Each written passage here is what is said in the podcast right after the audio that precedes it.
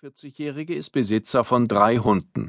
Zum Beweggrund für das Erstellen der Facebook-Seite befragt, sagt er, wenn man selber Tiere hat und das Ganze durch die Medien kursiert, das reißt einem das Herz raus. Hillinger entdeckt Akras Weblog und setzt sich mit ihr in Verbindung.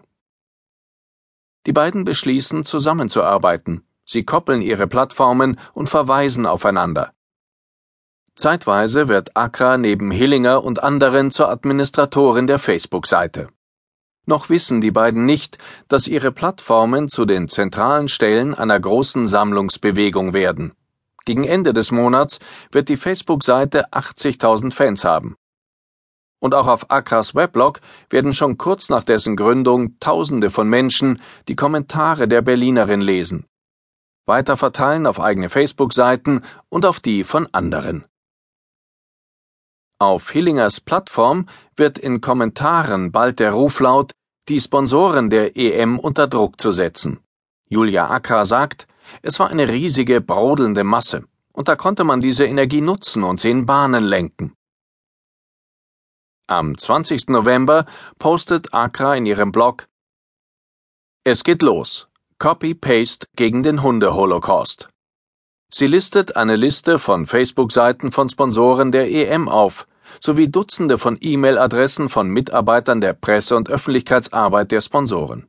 Hunderte Kommentare wütender Tierfreunde prasseln auf die Facebook-Seiten herab. Die Tierschützer sind begeistert und erregen sich darüber, dass viele Kommentare von den Seiten gelöscht worden seien. Akka schreibt am 21. November 2011 in ihrem Weblog unter der Überschrift Shitstorm over Bloodstorm, The Power of Facebook.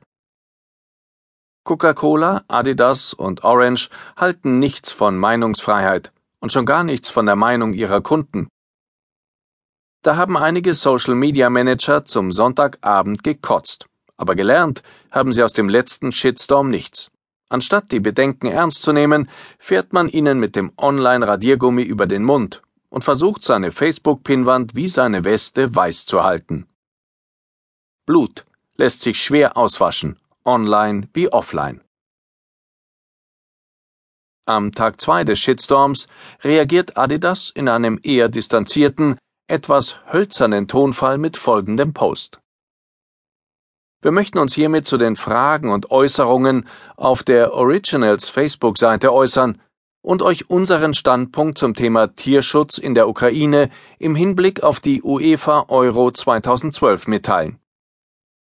Die Adidas-Gruppe ist strikt gegen jegliche Form von Tierquälerei und erwartet von der ukrainischen Regierung, diesen Vorwürfen gewissenhaft nachzugehen und entsprechende Maßnahmen zu ergreifen.